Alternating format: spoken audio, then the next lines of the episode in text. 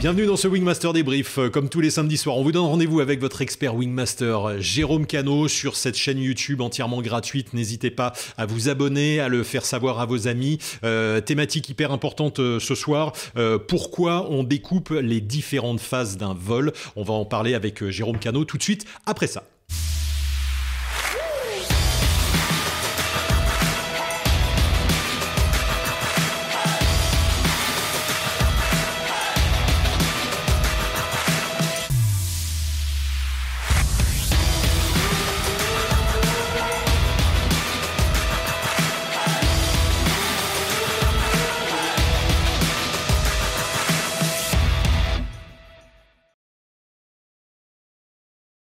Et on se retrouve non pas euh, en distanciel, mais en présentiel. Jérôme, salut. Salut Seb. Ça va Salut à tous, ouais, super. Bon, on est dans ta cuisine, merci de nous Bah accueillir. euh, euh, qui est sympa. Ouais, sympa. On a le, on a le café, on a tout ce qu'il faut. euh, voilà pour ce, pour cette soirée qu'on va passer ensemble. Alors version courte là, euh, parce que version enregistrée, une vingtaine de minutes par rapport à nos lives de d'habitude qui font euh, 90 minutes.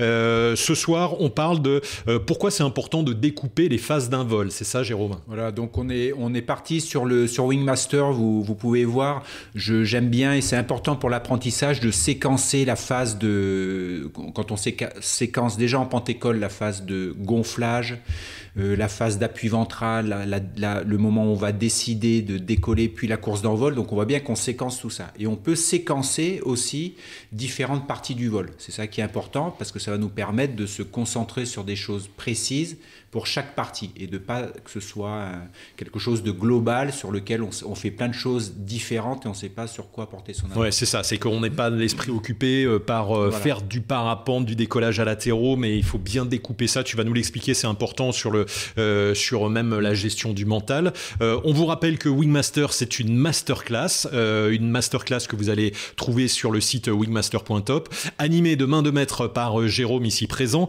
Euh, 11 heures de vidéo, euh, 21 épisodes, toutes les techniques du parapente montrées par un professionnel, montrées par Jérôme. C'était technique, hein, c'est la façon dont tu voles toi, Jérôme. C'est ça qui est important. Tout à fait, voilà. Après pas mal d'années d'expérience, j'aime bien enseigner aussi. Je me suis toujours posé la question comment euh, en fait ce que je sais. Donc je, regarde comment je fais, on analyse ça, etc. Et ça me permet de partager de manière précise euh, mes techniques et vous les présenter. Voilà, et donc il y a toutes les techniques, les décos, les athéros, les phases d'approche. Euh, athéros et approche, c'est- un chapitre qui dure une heure. Euh, Il y a les gonflages au sol qui est hyper important.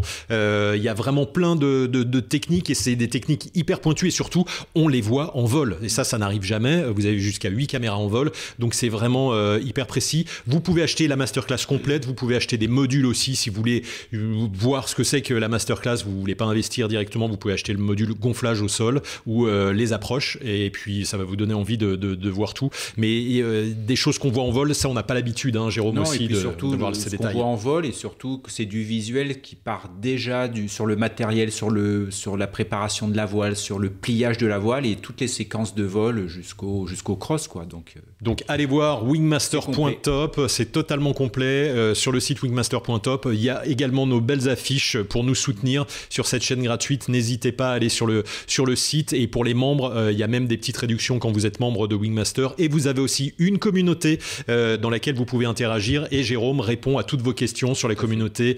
Euh, les pilotes envoient des, des vidéos, posent des, des questions, des questionnements. Voilà. Et Jérôme vous propose même un suivi personnalisé, comme ça on sera bien complet. Suivi personnalisé d'une heure, une heure trente avec gestion du mental. Ça, c'est aussi une formule que tu proposes. Tout à fait, c'est un accompagnement que je propose, c'est vraiment un accompagnement individuel qu'on fait en visio, ça, fonctionne très bien. Euh, et le but, c'est d'accompagner un pilote ou une pilote sur une problématique qu'il aimerait résoudre. Ça peut être euh, retrouver de la confiance, euh, euh, essayer de, de résoudre la problématique, par exemple, d'être haut, de Gérer ses peurs en vol, par exemple. Gérer ses peurs en vol, d'avoir envie, de- dans l'objectif de progresser, de se faire plaisir, en fait, c'est ça. Bon, super. Donc, toutes les infos sur le site wingmaster.top. Donc, Jérôme, pour ce débrief, on va parler de euh, découper les phases, les différentes phases du vol. Euh, pourquoi c'est important de découper ces différentes phases? On peut peut-être commencer par c'est quoi les différentes phases d'un vol? On comprend très bien que sur, la phase de gonflage, décollage, on, fait, des séquences en fait, qu'il faut bien porter l'attention sur le gonflage, quand le gonflage est fini, sur la réception de la voile, après sur l'attention sur la posture pour courir, etc., sa trajectoire. Donc on comprend bien qu'il faut séquencer ce truc-là. Eh ben, on peut séquencer les mêmes choses sur un vol, c'est-à-dire toute la phase euh, gonflage-décollage, la phase de vol, la phase d'approche et la phase d'atterrissage en elle-même. Donc on a bien des séquences qui sont différentes. Et donc, ces phases, elles évoluent au fur et à mesure de sa progression de parapentisme, j'allais dire. Hein. on n'a pas la, on se concentre pas sur ces différentes phases euh, de la même façon tout le temps, quoi. Et oui, parce que la progression est pas du tout homogène sur tout le vol, c'est-à-dire qu'on va progresser à des vitesses différentes sur l'envol, par exemple, le gonflage-décollage, ensuite sur le vol et l'approche. Tout ça, ne, progresse pas à la même vitesse. Donc, en les séquençant, on va pouvoir progresser dans chaque phase indépendamment en y portant attention. Et ça va permettre, euh, dans, plus tard, quand on, devient plus autonome, ou d'orienter les vols, par exemple vers du cross, où la phase de vol va être beaucoup plus grande que la phase d'approche, par exemple.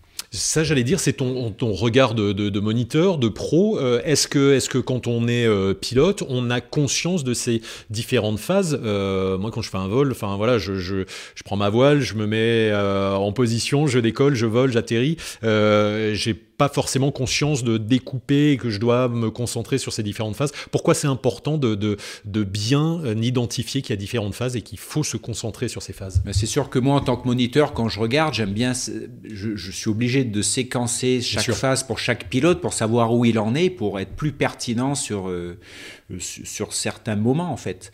Euh, et, je c'est pour ça que je sépare tous les trucs et, pour moi on va progresser dans, chacune et je vais donner des pistes de travail ou des évolutions à faire, des améliorations ou dire que c'est bien dans, cette phase-là, tel moment. Oui, tu regardes les points précis. On regarde des points précis. Et c'est pour ça qu'on en parle ce soir justement. C'est pour en tant que pilote être bien conscient qu'on peut pas porter attention. Par exemple, quand on est au décollage, c'est difficile de porter attention ou avoir à l'esprit l'approche ça, va poser problème, surtout si on se met dans un mouvement de gonflage, si on passe dans l'action gonflage-décollage, ça va être compliqué d'avoir à l'esprit comment on va faire son approche. Ça va, ça va gêner, ça va être conflictuel. Donc ça risque de poser problème euh, sur la phase de gonflage-décollage. Donc non, seulement ça pose problème, mais euh, tu dis il ne faut pas le faire, c'est-à-dire c'est un conseil, euh, rester concentré sur, sur les différentes phases. Quand je fais un décollage, je reste concentré sur le décollage et je ne vais pas déjà en penser à mon approche ou à mon atterro. Hein. Exactement, c'est-à-dire qu'il faut faire chaque phase, si on parle de gonflage-décollage, vraiment en pleine conscience, en pleine présence, on vit complètement ce qui se passe pour savoir comment on le vit, comment on le fait, etc. et voir si on va euh, faire évoluer des choses dans cette phase-là, euh, des, améliorations techniques ou des choses comme ça, des moments de départ. Donc il faut vraiment le vivre pleinement et donc porter l'attention sur ce moment-là en fait pas commencer à, penser à autre chose, à être distrait, etc. Il y a aussi une question de distraction, de, perturbateurs extérieurs, ça peut être des gens, du bruit, n'importe quoi, donc il faut se recentrer, s'occuper de ce moment-là pour qu'il soit efficace et de savoir où on en est. Euh, d'abord une question, Jérôme, on ne peut pas progresser euh, de façon globale en parapente, c'est-à-dire euh, on progresse par phase, on progresse, on fait progresser son, on s'améliore en décollage, on s'améliore en approche et, à latéraux, et après sur le vol, c'est ça? Pourquoi, pourquoi on ne peut pas progresser d'un seul coup comme ça? Bah, Si on, on, progresse, on progresse à chaque fois qu'on vole, mais pas, pas de manière homogène, c'est-à-dire un exemple très simple sur les premiers vols, le, le temps d'approche est très important sur les premiers vol parce qu'il faut du temps pour se, il faut du temps pour comprendre l'approche, pour, pour assimiler l'approche, pour la maîtriser, surtout que ça change tout le temps. On change de terrain, on change d'aérologie, des fois il y a du monde, des fois il n'y a, a, personne. Donc cette phase-là prend du temps. Surtout que les voiles sont performantes à au-delà du 8 de finesse, sans vent, ça devient compliqué de poser avec précision. Et si on ne prend pas le temps de, de, de progresser dans cette phase-là, ce qui va se passer, ou ce qui se passe régulièrement, c'est qu'on prend pas le temps, donc on finit par pas très bien maîtriser l'approche et on va gonfler la phase de vol en temps ou, et voire même aller se déplacer en crosse et se retrouver à être en difficulté sur des terrains où il faut faire une approche, mais comme on n'a pas maîtrisé ça, parce qu'on n'a pas pris le temps de le faire, donc on se retrouve à faire des, longs vols et à mal se placer pour son approche, avoir des, problématiques sur des approches, savoir comment on pose et tout, c'est ce qu'on peut très bien voir, euh, c'est quelque chose d'assez récurrent. Et puis il y, a, quelque chose aussi, c'est-à-dire que tu dis que si on n'est pas concentré sur, euh, euh, sur des phases, on peut les louper, peut-être qu'il y a une explication, on veut évacuer rapidement certaines phases, c'est ça aussi.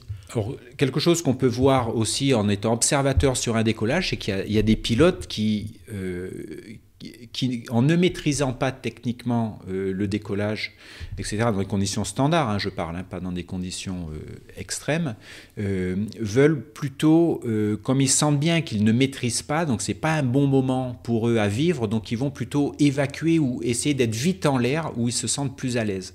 Mais comme on sait que les phases près du sol sont plutôt accidentogènes ou peuvent l'être, on a intérêt de mettre le paquet sur ces phases-là. Donc en voulant les évacuer, en, en voulant aller trop vite, en voulant les mettre de côté, ça résout pas le problème en fait. tu veux dire qu'un pilote peut se dire euh, bon euh, moi le déco je, je maîtrise pas trop ou je le sens pas aujourd'hui allez j'y vais puis je vais voir en vol et en fait c'est là que les problèmes peuvent arriver. Voilà et concrètement qu'est-ce qui se passe? C'est que le pilote va se met à gonfler puis dès que la voile est au-dessus on se met à courir, il faut vite courir pour vite être en l'air, avec même à l'esprit, on verra bien, ça marche régulièrement, ça marche, ça marche comme ça.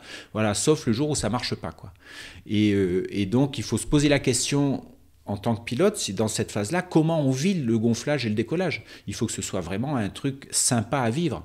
Euh, bien que ce soit technique, ça peut être technique, on peut avoir une appréhension, donc bien se concentrer sur les phases et tout, et puis bien vivre le, gonflage, décollage. Ouais, c'est ça, et c'est ça le, ce que, que, tu voulais rappeler là ce soir euh, dans cet épisode. C'est important de bien comprendre que les, le parapente, euh, le vol, c'est bien découpé en phases pour rester concentré sur ces phases, parce que sinon, il y a problème. Si on oublie des phases, euh, il y a problème. Donc on, sait déco, c'est déco et c'est que déco. Voilà, mais parce que c'est des phases importantes, donc il faut mettre toute son attention sur ces phases-là. Et après, on voit même qu'on peut découper dans ces phases. Une fois qu'on est en vol, une fois qu'on a décollé et qu'on est en vol, on s'occupe plus du décollage. Donc autant, autant qu'il se soit bien passé pour ensuite bien vivre son vol. Et quand on vit son vol, on ne peut pas être pendant le vol, surtout si on va se balader, si on reste longtemps en l'air, on ne peut pas être en permanence pendant le vol, penser à l'approche. Sinon, ça, pose problème. Sauf quand on débute, j'allais dire. Oui, mais quand on débute, on va, on va en approche. donc on ne se pose pas la question. Alors que quand on est en cross, si pendant qu'on se balade, on est toujours en train de s'inquiéter, entre guillemets, de l'approche qu'on va faire, où est-ce qu'on va poser, etc. Déjà, on n'est pas en approche, on est en vol. Donc on ne peut pas être vraiment en vol puisqu'on a son esprit ailleurs.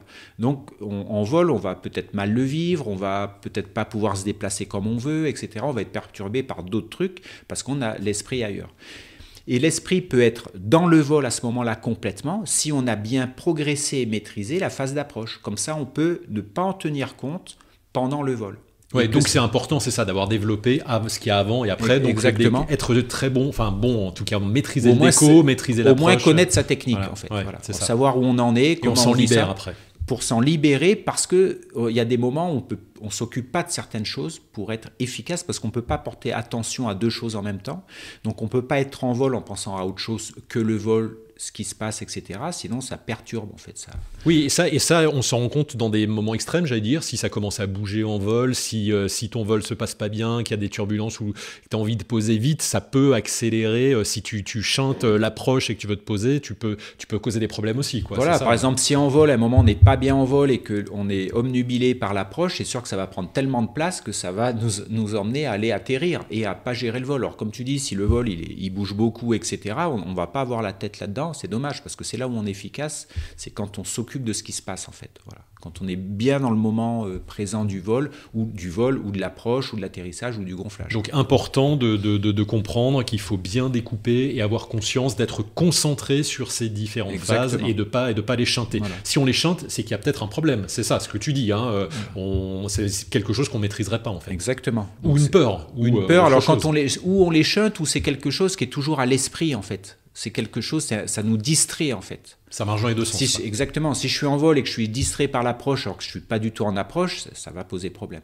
Et si je suis au décollage mais je veux évacuer le décollage, ça peut, ça peut, aussi poser problème sur ces phases-là où, on est près du sol. Et, quand tu as un haut niveau, j'allais dire, même que tu fais de la compétition, euh, il y a des phases que tu, que tu chantes automatiquement. J'allais dire, quand tu, quand tu fais du cross, par exemple, quand tu as fait un cross de longue durée, euh, finalement, la phase approche à terreau, ça peut être quelques, quelques secondes, c'est ça? Exactement. C'est pas qu'on le chante, c'est que comme on maîtrise, on a assez d'expérience plus on a d'expérience et plus on maîtrise des approches différentes, moins elles vont nous, nous, nous inquiéter par avance. en prendre du temps, c'est ça. On va, on, sait que rapidement, si juste avec un petit coup d'œil sur un terrain qui a un ou deux kilomètres, on se dit voilà, on en un coup d'œil, on arrive à, visualiser ce qu'on va faire. Donc ça va pas nous prendre beaucoup d'attention. Juste un regard, ça peut suffire. On a des portes de sortie, mais on s'en occupe pas et ça nous permet d'être complètement dans le vol, ce qui fait qu'on peut avoir des vols de plusieurs heures, de 6-7 heures, de plus de 100 km, des, gros crosses en fait. Euh, pendant toute cette phase de vol, on s'occupe jamais de l'approche et quand apparaît un moment, peut-être en fin de journée ou quand on est trop bas ou etc., qu'on voit que le vol va se terminer, et eh ben la phase d'approche, euh, peut prendre très peu de temps. Ça peut prendre une minute, même pas 30 secondes. C'est-à-dire, on a vu un terrain, mais on se dirige vers ce terrain et on pose. Voilà. Donc, ça prend pas beaucoup de temps. Alors que quand on débute, tout le vol est et EST l'approche. Mmh, voilà. Bien sûr, bien sûr. Et euh, il y a également, euh, pour, pour, pour euh, finir avec toutes ces phases, Jérôme, des phases aussi importantes que tu aimes bien rappeler, c'est ce qui se passe aussi avant et après le vol, même si ce n'est pas des phases de, de vol, ça, ça, fait partie finalement de, ce vol. C'est-à-dire que là, quand on parle, on a, on a un petit peu schématisé en disant gonflage, décollage, vol, approche, atterrissage. Mais petit à petit en volant, on a les phases extérieures au vol qui, sont, qui prennent de l'importance, ça va être la préparation. Donc quand on crosse, eh il faut qu'on ait un peu une idée des prévisions météo pour voir un peu où on va mettre les, pieds, euh, d'organisation. Donc ça, ça prend un peu plus de temps à chaque fois. Et plus on part sur des gros vols, des vols de durée, euh, des vols de distance, etc., plus la préparation peut prendre du temps en fait. Voilà. Et pareil, ça c'est avant, et ensuite toute la phase qui est après qu'on appelle le débriefing du vol. on peut faire un débriefing personnel. Ce qu'on voit régulièrement, c'est qu'on a des, on, peut avoir un carnet de vol en fait en ligne, etc. Il y a plein de possibilités de, dire ce qu'on a fait, mais c'est souvent euh, où est-ce qu'on a volé, combien de temps ça a duré, si on a fait des kilomètres. Quoi. Oui, c'est ça. Voilà. Donc c'est un, un, petit résumé comme ça synthétique, mais il manque des informations importantes personnelles qui sont comment vous êtes ressenti dans ce vol par rapport à la masse d'air. Donc il faut mettre deux critères déjà subjectifs, c'est comment vous êtes senti pendant ce vol, est-ce que vous étiez serein, vous étiez efficace, vous étiez perturbé, vous avez eu peur, pas peur, je ne sais pas, c'est très perso. Et mettre à côté un autre euh, avis subjectif sur la masse d'air, comment vous avez ressenti la masse d'air? C'est pour ça qu'on parlait de niveau, on a déjà parlé sur les lives, donner une note à la masse d'air. Ça peut être une masse d'air qui vous a demandé énormément de concentration en permanence parce que ça bougeait, parce qu'il y avait des risques de fermeture, donc ça vous a mangé beaucoup d'énergie. Ou une masse d'air qui était plutôt tranquille, où vous avez plutôt eu des phases où vous étiez très relâché, très serein, etc. Donc vous n'avez pas du tout vécu euh, la masse d'air. Et on peut très bien être dans une masse d'air très relaxe, mais si vous êtes vous pas en forme, euh, parce que vous n'avez pas dormi, parce que vous avez des tracas ou quoi que ce soit, ben vous allez monter le niveau de la masse d'air. Vous n'allez pas vous sentir bien. Donc c'est ça les points du débriefing qui peuvent être importants. Et ça va découler sur euh, vers quoi vous orienter. C'est-à-dire vous allez dire, voilà, là ça a été bien, bien et tout. Et puis là, il y a deux, trois trucs qu'il faudrait que je les fasse évoluer, que j'améliore sur ces points-là. Oui, parce que tu as analysé, j'allais dire, les différentes parties, justement, en disant, ah, c'est le, le, déco qui est pas terrible, ou c'est cette phase de vol, ou c'est l'approche, où je me suis pas senti bien. Exactement. Donc, là, euh, c'est utile de, de C'est utile en disant, ben, sur ma préparation, peut-être qu'il faudrait que je comprenne un peu mieux comment fonctionnent les approches sur ce type de terrain. Est-ce qu'il vaut mieux que je fasse ça? Euh, Peut-être qu'il faut que, je, que j'améliore mon placement, que je suis trop euh, mangé, entre guillemets, par le terrain, je suis trop collé au terrain, donc ça, ça me gêne, en fait. C'est bien de faire une auto-analyse, en voilà, fait. c'est ça, c'est un genre de... de, de travailler là-dessus. Voilà, et, c'est comme ça qu'on progresse. Hein, c'est comme ça qu'on progresse en disant voilà les points améliorés. C'est pas du tout des points nuls puisqu'on on est toujours en progression. Mais de se dire voilà là si je peux améliorer ça, ça sera pas mal. C'est-à-dire pour ne pas reproduire le même schéma, le même fonctionnement parce que j'aurai le même résultat. Donc voilà si je refais pas pareil, peut-être que ça va évoluer. Puis on fait des essais comme ça. Bon, super, euh, Jérôme, on a bien compris que c'était important de bien découper euh, son vol, de comprendre que le vol s'était euh, découpé en différentes phases. un petit mot de, conclusion, une petite synthèse de tout ça? Ben voilà, c'est de prendre conscience de ça. Bon, après, il faut pas voler avec des carrés dans la tête, hein, mais de se dire. On est là pour s'amuser aussi. Voilà, on est là pour, surtout pour s'amuser, se faire plaisir et, de bien prendre, de, de tenir compte le fait qu'il y ait des phases et de mettre toute votre attention pendant ces phases-là, quoi, pendant les phases d'action et de ne et de pas mélanger, de pas être distrait par des, informations d'autres phases qui perturberaient le, le, moment où vous êtes. En fait. pour ça qu'on se dit aussi au déco de, de rester dans son coin et d'être concentré Par sur, exemple, voilà, concentré sur ce qu'on va faire, sur le moment de départ, et puis quand on le fait, on se concentre sur ce qu'on est en train de faire. Et vivre chaque instant voilà, à fond et ne pas tout Complètement, mélanger. voilà, pas mélanger. Et c'est vrai que le stress peut donc distraire et donc perturber euh, la phase qu'on est en train de faire, alors que si on s'en inquiète complètement, qu'on s'en inquiète quand on, si on la prend en pleine conscience, si on la fait pour ce moment-là, ça se passe bien. Super. Jérôme, merci pour tous ces conseils. Encore une fois, hyper intéressant sur, euh, sur toutes ces différentes phases du vol. Merci de nous avoir suivis pour ce Wingmaster enregistré dans la cuisine de, de, Jérôme. Euh, hyper sympa de nous accueillir à la maison. Et puis, euh, n'oubliez pas que vous pouvez laisser des commentaires, euh, puisqu'on n'a pas pu vous répondre en live. Jérôme n'a pas pu vous répondre. Si vous êtes membre de Wingmaster, vous allez dans la communauté, vous posez vos questions sur ce thème et sur bien d'autres. et sinon, dans les commentaires sur YouTube. Et Jérôme se fera un plaisir de vous répondre. Tout à fait. Voilà. Donc, eh ben, on attend vos vos questions si vous en avez. J'y répondrai avec plaisir. Merci à tous. Merci et on se retrouve euh, bah, la semaine prochaine pour un nouveau débrief. Merci de nous avoir suivis. Ciao.